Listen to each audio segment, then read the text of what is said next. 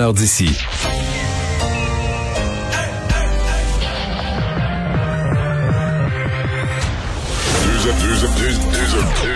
Deux animateurs cohérents, deux visions différentes. Une seule émission, pas comme les autres. Mario Dumont et Vincent Dessureau. Cube, Cube Radio. Bonjour tout le monde, bon vendredi, euh, merci d'être là. On va passer les deux prochaines heures à vous résumer cette journée en actualité. Bonjour Vincent. Salut Mario. Toujours pas en mesure d'annoncer aux gens un président américain. Non, mais qu'on est sur le bord quand même. Mais il n'y a aucun réseau de télé quand même qui s'est qui s'est mouillé. Non, je pense qu'on fait preuve vraiment d'une extraordinaire prudence. Faut dire qu'entre autres un des sites que je suis le plus, le Decision Desk HQ, qui est très respecté dans toute l'analyse, eux à 8h50 ce matin déclaraient Joe Biden gagnant. Avec la Pennsylvanie qui Avec la Pennsylvanie se disant qu'avec leurs calculs, c'est impossible que ça revire de bord. Avec il reste quand même cent- quelques centaines de milliers de, de C'est des pros, là. La, la seule affaire, c'est des pros de l'analyse des chiffres, des données électorales. Mais ils ne portent pas la même pression sociale et autres qu'un réseau de télé. Le réseau de télé, qui est là depuis 50 ans. ce que, ce que Richard euh, me disait ce matin, c'est que euh, ils, ils- ils veulent une probabilité de 99,8. Là. Bon, ben, tu vois, très serré. Et euh, on- va LCN. On va LCN. Parfait. Salut Mario. Bonjour. Ben, Il faut dire, euh, écoute, c'est des moments euh, exceptionnels. Euh, c'est le suspense euh, euh, se poursuit de, plus belle. Bon, Mario, pour ceux et celles qui joignent à nous, euh, euh, c'est clair, on sent. Euh, on sent que c'est euh, imminent hein, au cours euh, des prochaines heures au maximum. Il devrait euh, y avoir une annonce par un ou l'autre des réseaux. Mais ce qui est particulier, Mario, euh, euh, sais, bien des gens découvrent en ce moment la complexité du système électoral américain. Là, on attend tous qu'un des grands réseaux, un des grands médias américains là, déclare Biden formellement élu. Personne ne l'a fait jusqu'à maintenant dans, dans, dans- les principaux médias. Et ça sera pas une annonce faite par les autorités du, du scrutin comme parce que c'est chaque État qui le fait c'est compliqué. Mais Mario, euh, euh, la situation euh, est extrêmement euh, fébrile. Ça bouge en ce moment. C'est, on le sent aussi c'est explosif compte tenu des propos d'hier de, Donald Trump. Mario, à des moments comme ça, je sais pas si tu partages le, feeling, l'impression que j'ai, mais on a l'impression qu'il y y a- une partie de l'histoire qui s'écrit au moment où on se parle. Ouais. On a aussi l'impression que l'histoire, sais, que l'histoire pend au bout d'un élastique, puis qu'à un moment donné, ça va lâcher. qu'il manque juste un petit quelque chose que ça va lâcher. Euh, Il y a une chose qui est importante de dire. Bon, euh, les réseaux de télé, si les, les, les réseaux autres que Fox, que le président considère comme des, ils appellent enemy of the people, les ennemis du peuple. C'est le même Les que le président hein, les, les appelle, les fake news, les autres que Fox. Si eux déclarent Biden élu, dire ce qu'ils démarrent, même si leurs choses sont bien faites, leurs calculs sont savants, ce qu'ils démarrent, c'est un, un cirque avec le président Trump qui va dire oh c'est bien. puis- J'ai l'impression qu'il y a comme une espèce d'entente tacite là, qui, pas, que- pas que les réseaux se parlent là, euh, derrière des portes closes, ils se parlent pas, ils sont des ennemis, des concurrents, mais que tout le monde doit presque espérer. Généralement, il y a une course à qui va être le premier à le dire. Mais là, moi, je pense que les autres réseaux se disent ce serait bien mieux que Fox, le réseau des républicains de Trump, se Ouais. mouille. D'autant plus que Fox sont les premiers à avoir déclaré l'Arizona du côté de Biden. Bon, est-ce que Fox va le faire? Est-ce que Fox le fera pas? Mais la- le rappel que je veux faire à nos téléspectateurs, c'est que règle générale, c'est pas le fait qu'un réseau de télé le dise qui règle, le, qui scelle le sort d'une élection. Non, c'est ça. C'est la concession. Exact. C'est lorsque lorsque Hillary Clinton appelle euh, pour dire lorsque John McCain appelle M. Obama pour dire je, je reconnais, vous avez gagné. C'est ça qui est le vrai moment où un camp concède la victoire, euh, reconnaît le résultat électoral. Et ça, euh, tous ceux qui ont écouté la conférence de presse de Donald Trump hier soir, on n'a pas l'impression que c'est sur le bord d'arriver là. Là, ça complique pendant tout. que tu me parles, je regarde. euh, Ouais, exactement. Mais je regarde mon ordinateur là, de- sur le site de Fox News. Il n'y a toujours pas d'annonce euh, euh, qui est faite en ce moment. Mais, mais parlons-en un peu de, de ce point de presse. Là, complètement, les propos complètement échevelés de Donald Trump.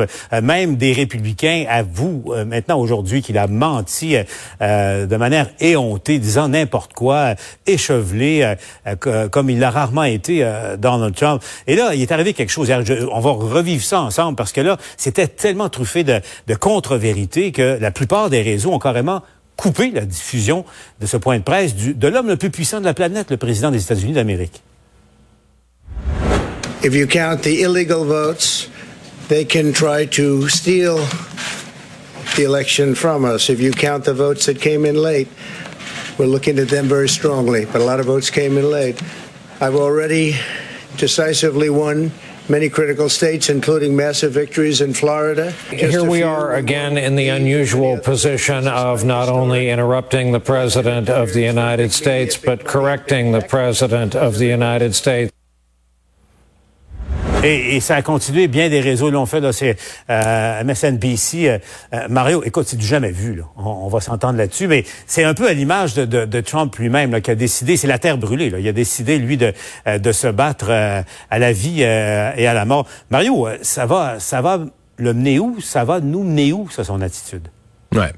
Je, je redis parce qu'on reçoit nous-mêmes des. Il y a des supporters de Trump au Québec. On reçoit moi ce matin des courriels de bêtises sur les réseaux sociaux parce que les gens les gens qui, qui, qui écoutent Trump sont convaincus qu'il y a eu fraude là convaincus qu'il y a eu fraude massive partout dans le pays alors que les républicains eux-mêmes les juges la Georgie c'est un État qui est géré par des républicains. Donc, l'administration ouais. du vote, ce sont des républicains. Le Secretary of State, le gouverneur de l'État, ce sont des républicains qui disent il n'y a pas d'irrégularité. Les gens ont voté. On compte ces votes. On n'a pas, il l'a redit aujourd'hui. On n'a pas de preuve. Ça veut pas dire qu'il n'y a pas une erreur qui a pu être commise ici et là. Des fois, dans un recomptage, t'en trouves, mais à grande échelle, qui, qui, qui, toucherait des centaines ou des milliers de votes. Hier, après les propos du président Trump, le sénateur républicain toujours, donc de son parti, de la Pennsylvanie, l'État que le président Trump a beurré, euh, il a dit, il a d'abord il a dit qu'il était mal à l'aise d'avoir entendu les propos du président et qu'à sa connaissance, d'après tout ce que lui avait vu, il n'y avait aucune indication de malversation dans l'État, que les votes avaient été faits en bonne et due forme, des votes légaux et qu'on les comptait. Donc, il y en a pas. L'idée n'est pas de savoir est-ce qu'il y a pu avoir des fraudes. Là. Ça se peut qu'à l'échelle d'un village, le petit organisateur véreux, républicain ou démocrate, a pu essayer de patater trois, quatre votes. Là. Puis à ce moment-là, peut-être qu'ils pogneront, peut-être qu'ils pogneront pas. L'enjeu n'est pas là. Des, des, deux côtés, républicains et démocrates, sur un pays aussi grand, que des gens aient pu essayer de tricher des petits nombres de votes, ça se peut. Mais l'idée d'une fraude à grande échelle, qui soit assez majeure et d'un seul côté pour renverser le résultat d'une élection à l'échelle d'un pays où il y a des dizaines de millions de personnes qui ont voté, il n'y a aucune indication. À date, les juges qui se sont vus soumettre des causes ont dit, on n'a pas de fait. On n'a rien. On a, en fait, on n'a rien exactement. On n'a rien qui nous permette même ouais. d'ouvrir une cause. On n'a pas d'éléments qui nous permettent d'ouvrir une cause. Donc, où ça nous conduit? En fait, il n'y a que les républicains influents sénateurs, anciens euh, officiers là, qui ont tenu des rôles majeurs dans le Parti républicain dans le passé ou actuel. Il n'y a qu'eux qui ont la clé. Que peuvent-ils faire? Deux choses.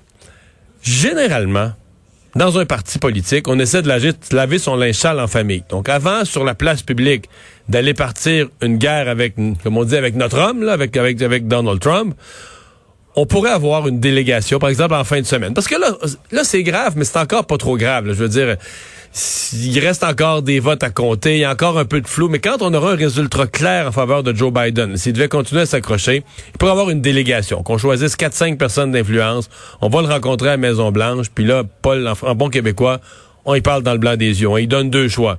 C'est tu, tu, te comportes. Qu'est-ce qu'il se dit? Qu'est-ce qu'il se dit hein? Ouais. Mais là, c'est c'est que là, tu te comportes comme ça. Tu trouves une voie de sortie honorable dans laquelle t'expliques que t'as voulu, puis tatati, puis tatata, puis que tu voulais être certain que, mais que là, t'as compris, puis tu reconnais le résultat, puis tu, tu, tu, vis, tu vis ton dernier deux mois comme un président qui sort honorablement, puis que dans le, dans l'histoire, on ne retiendra pas que t'es un renégat, on va dire que t'es un, finalement, après hésitation, t'es un, une personne d'honneur. Ou sinon, on te fait la peau, là c'est ton propre parti qui va te faire la peau. On va te demander de sortir, on va appuyer Joe Biden. tu comprends? On va t'humilier publiquement. Mais c'est ça. Parce que sinon, tout se passe. Et, si le président Trump veut pas jouer dans ce jeu-là, là, tout va se passer sur la place publique. Puis on va voir des républicains. Il y, a quand même des républicains qui, qui, qui qui croient dans les institutions américaines, qui croient dans le système électoral. qui ont un sens de l'État. Qui ont un sens de l'État, qui pensent à l'avenir. Qui ont le sens de l'État, ouais. Oui, c'est ça. Mais tu sais, parce qu'il y, a le risque, il y a l'incertitude politique, tout le monde comprend. C'est c'est la, la joute politique américaine là. Puis pas la première fois que ça arrive une situation comme celle-là. Euh, puis c'est appelé en raison du système électoral américain à, à se répéter dans dans l'avenir. Mais ce qui change tout en ce moment, c'est la nature euh, de l'homme avec qui euh, euh, on compose, Donald Trump. Et puis euh, là, ça pose le problème. Si jamais ça se confirme que Biden gagne, il reste l'intérêt, mais il est long aux États-Unis. Ça nous amène au 20 janvier. Ça, Paul, c'est... Est-ce que Trump pourra continuer à se comporter comme il le fait en ce moment? Parce que, Mario, on va se le dire, il souffle sur les braises euh, d'une de, expression euh, qui résonne au Québec, là, mais il souffle sur les braises en ce moment de la haine, les braises de la violence. Et ça a déjà de la raison. Heureusement, il n'y a pas eu d'écart de, jusqu'à maintenant. Mais on sent la tension, Mario. Et ça pourrait exploser à, tout moment. Tu as vu, là, il y a des, y a des groupes là, qui parlent, euh, au fond, euh, Let's start the war, des trucs comme ça, Stop the steal, et, et uh, Let's go to war for Trump, et tout ça. Tu vois ça passer ben sur oui, les réseaux absolument. sociaux. Euh, les... Euh, une des choses là, qui qu'on sait, c'est que ce genre de personnage-là, ce genre de tempérament-là, dans une compagnie, mettons qu'il était vice-président d'une compagnie, puis qu'on décide, de le congédier.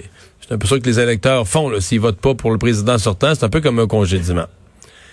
Quand tu décides dans une compagnie de congédier un vice-président avec ce type de, tempérament là, très belliqueux qui pourrait se revirer contre sa propre compagnie, c'est la sécurité qu'il prend.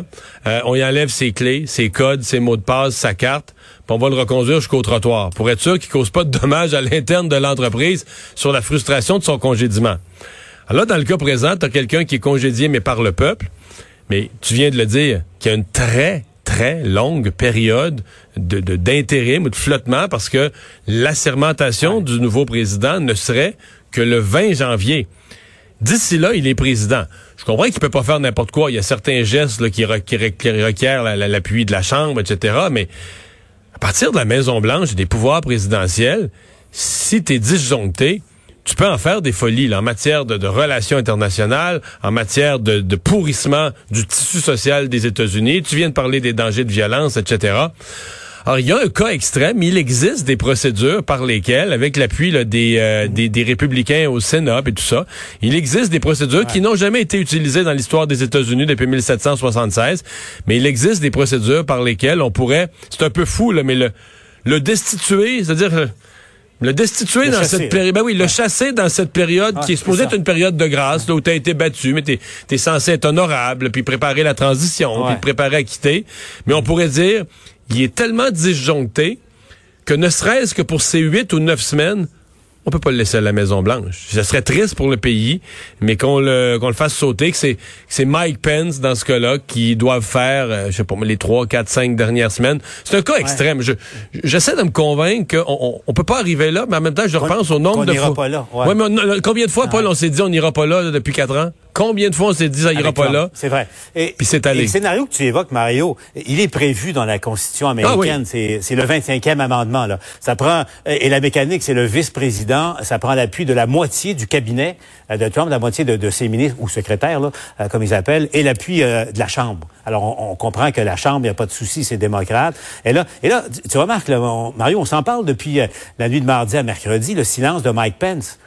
Il s'est mis en retrait. Il n'a pas embarqué dans la rhétorique. Et, et toi, euh, euh, de toi, toi, hein. Paul, t'avais rapidement accroché sur le, soin qu'il Ouais, avait ouais, pris ouais. d'ajouter quelques phrases après, après que le président Trump, sans qu'on lui ait vraiment officiellement donné la parole, il s'était avancé au micro, il avait dit quelques phrases sur l'importance de, de- de la démocratie, des Le institutions, le, droit de vote, sacré. ça, chaque droit de vote est sacré et chaque chaque vote légal doit être compté. Alors les votes par la poste, ce sont des votes légaux aux États-Unis. On sait pas ce qu'il pense au fond de lui, là, Mike Pence. Peut-être qu'il est plus inquiet qu'on pense. Là. Nous, on sait pas ce qui se dit à Maison-Blanche. Probablement que présentement, le président est comme... tu sais, un- un- comme un chien enragé, là. Tu sais, euh, comme un chien en cage, là, qui, qui, qui est fâché contre tout le monde. Il, il en veut, clairement, il en veut aux républicains. Lui, il considère qu'il n'est pas assez appuyé par les républicains. Il en veut à Fox News parce qu'ils ont enlevé l'Arizona. Il en veut probablement au peuple parce qu'ils n'ont pas assez voté pour lui. Il en veut, à, il en veut à tout le monde, tout le monde, tout le monde. Donc, on imagine euh, le, le- le genre d'état d'esprit qu'il euh, qu'il habite. Ça doit pas être bobo. On va te dire une affaire, là, le, le cuisinier de la Maison-Blanche, c'est mieux de pas brûler les toasts cette semaine, là. Ou, cacher les assiettes parce que ça risque de revoler à un moment donné. Mario, avant de se laisser, parle-moi, et j'aimerais qu'on échange un peu sur Joe Biden. Tu sais, bon, Sleepy Joe, et tu sais, pas beaucoup d'énergie, tout ça, mais tu as vu depuis deux jours le ton, et je, suis en train de me poser la question toute simple, est-ce que euh, les défauts que plusieurs euh, lui reprochent ne deviennent pas une grande qualité en ce moment? Ben, au moins, ouais. Au moins pour la période de transition, là. Il a, il a vraiment le bon ton, là. Il n'y a aucune forme de confrontation avec le président Trump. Il a un ton totalement calme et rassembleur. On écoute, le, mot qui me vient à l'esprit, c'est de la sagesse. C'est vraiment ce qui me, ce qui me monte à l'esprit. C'est de la sagesse, de l'expérience en même temps qui amène là. Mais c'est certain. Est-ce que ce sera bon? Euh, est-ce que ce sera un ton trop mou pour faire quatre ans? C'est une chose. Mais pour la période de transition, la façon dont s'est exprimé jusqu'à maintenant, c'est, c'est excellent. On le rappelle, ça pourrait se jouer au cours euh, des prochaines heures. À suivre donc, Mario. Euh, bonne émission. Au revoir.